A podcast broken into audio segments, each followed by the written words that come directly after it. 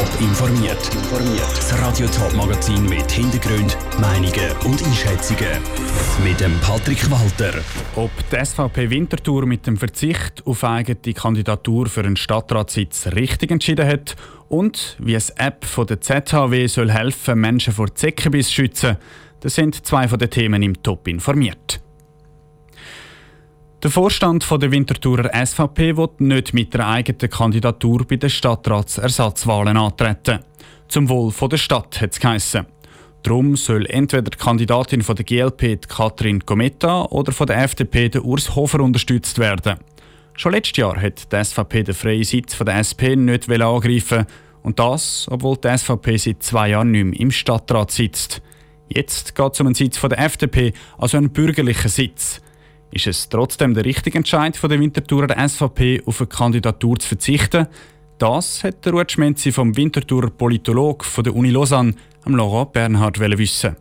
Also der Entscheid macht insofern Sinn, als die FDP eine bürgerliche Partei ist und der Sitz wird jetzt frei. Und darum macht es unter Umständen wenig Sinn, den Sitz zu konkurrenzieren, zumal die FDP den Sitz ja unbedingt will verteidigen Also eben aus Ihrer Sicht ist es dem Fall nicht die schlaue Variante, mit einem eigenen Kandidaten anzutreten, sondern wirklich probieren, den FDP-Kandidat zu unterstützen, dass sicher der Sitz wieder bei der FDP bleibt.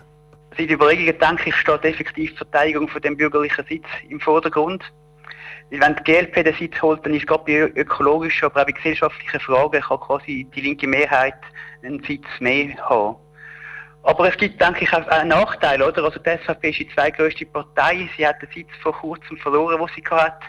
Also die Zurückeroberung von dem verlorenen Sitz, der ist sicher auch ein Aspekt, wo, wo wichtig ist.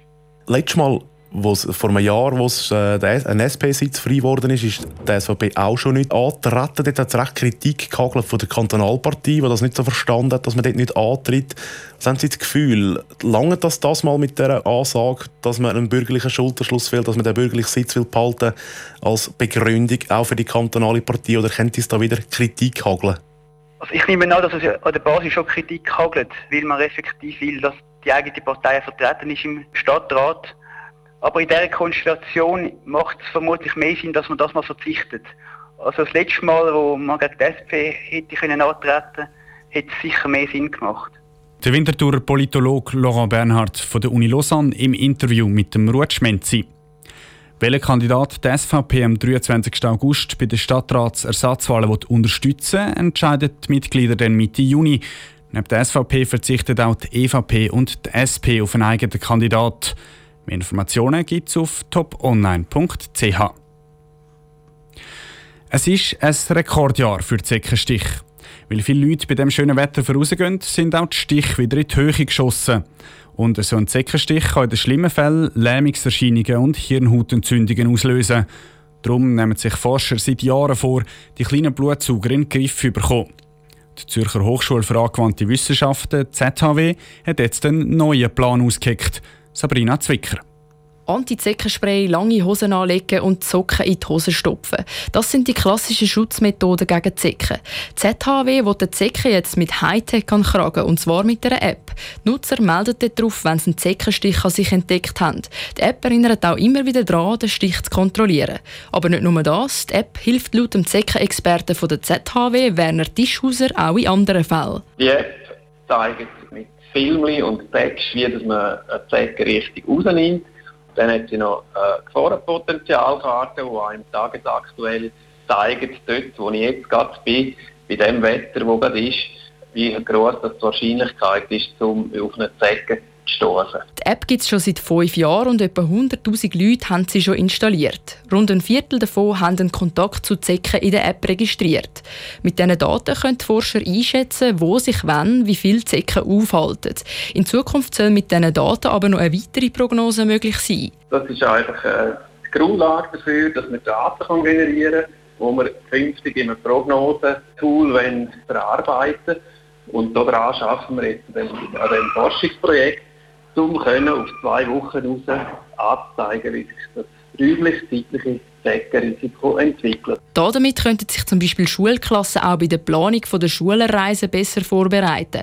Wenn viele Zecken umsägen, müssen die Schulen die Reise aber nicht absagen, sagt Werner Tischhauser. Wir wollen einfach den Leuten zeigen, In den nächsten Tagen ist vermehrt mit solchen Kontakt zu rechnen und dann wollen wir natürlich, dass sich die Leute dementsprechend verhalten, sich anlegen mit langen Hosen zum Beispiel, Kontrollen am Abend am Körper noch gewissenhafter durchführen. Die App soll also die Nutzer auf die Gefahrenherd aufmerksam machen.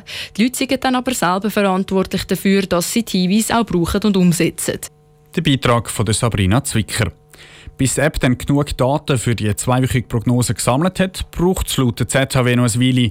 Bis in einem Jahr soll es dann aber möglich sein, dass die App die zweiwöchige Prognose machen kann, die geplant ist. Winterthur feiert 125 Jahre öffentlichen Verkehr. Angefangen hat der ÖV in der Stadt mit dem Rössli-Tram diese Woche vor 125 Jahren. Seither hat sich viel geändert und in der Zukunft dürfte sich noch einiges mehr verändern. Vinicio Melchioretto hat mit einem Verkehrsexpert auf die nächsten 125 Jahre vom Winterthurer ÖV geschaut. Winterthur hat über 100.000 Einwohner. Und in den nächsten Jahren werden noch einige mehr erwartet. Das Rückgrat vom Verkehr zu Winterthur ist der Trolleybus. Und genau dort sieht der Verkehrsexperte Markus Maybach die grösste Veränderung in den nächsten Jahren. Die Bahn wird die Bahn bleiben und der Bus wird sich ändern. Erstens wird er elektrisch, zweitens wird er modaler. Modaler heißt auch, dass er eben modular zusammengesetzt werden kann. Also das können eben grosse Einheiten sein, das kann ein Trolley sein. Modal heißt, Fahrzeuge können also individuell angepasst werden. Stadtbus Winterthur plant, um in den nächsten Jahren immer mehr Dreifachgelenkbusse zu brauchen. Aber der technische Fortschritt ist nur ein Aspekt der nächsten Veränderungen, sagt Markus Maybach. Wir haben eigentlich einen Fahrplan, wo in der Stadt gar keiner mehr ist. Wir haben eigentlich dauernd eine Möglichkeit, irgendeinen Bus oder eben ein Verkehrsmittel zu brauchen. Und das, was in der nächsten Zeit passiert, ist vor allem die Elektrifizierung. Längerfristig dann vor allem die Automatisierung. Aber der ÖV kommt Konkurrenz aus einer ganz anderen Richtung über, sagt der Verkehrsexperte. Moderne Autos sind immer mehr mit selbstfahrender Technologie ausgestattet und sind am ÖV immer ähnlicher. Für den Markus Maybach können die Autos aber den ÖV nicht ersetzen. Ich persönlich sehe ganz grosse Effizienzpotenzial. Im Moment hockt immer noch eine Person in einem Auto, die in der Spitze steht, Stau verursacht. Aber der ÖV der wird immer ein Rückgrat sein. Ob er ÖV noch heisst, da können wir durchaus für die nächsten 125 Jahre auflassen. Der Stadtrat Winterthur plant in ihrem Verkehrsplan den Bau von einem neuen Bahnhof Winterthur-Grütze, verbunden mit einer Busquerung. Sie rechnen also in den nächsten 30 Jahren sicher weiterhin Bus und Züge zu fahren. Ein Beitrag von Vinicio Melchioretto. Wegen dem Jubiläum von 125 Jahren ÖV sind zu Winterthur eigentlich diverse Anlässe geplant Wegen dem Coronavirus sind aber ein Haufen davon abgesagt worden. Top informiert, auch als Podcast. Mehr Informationen gibt's auf toponline.ch.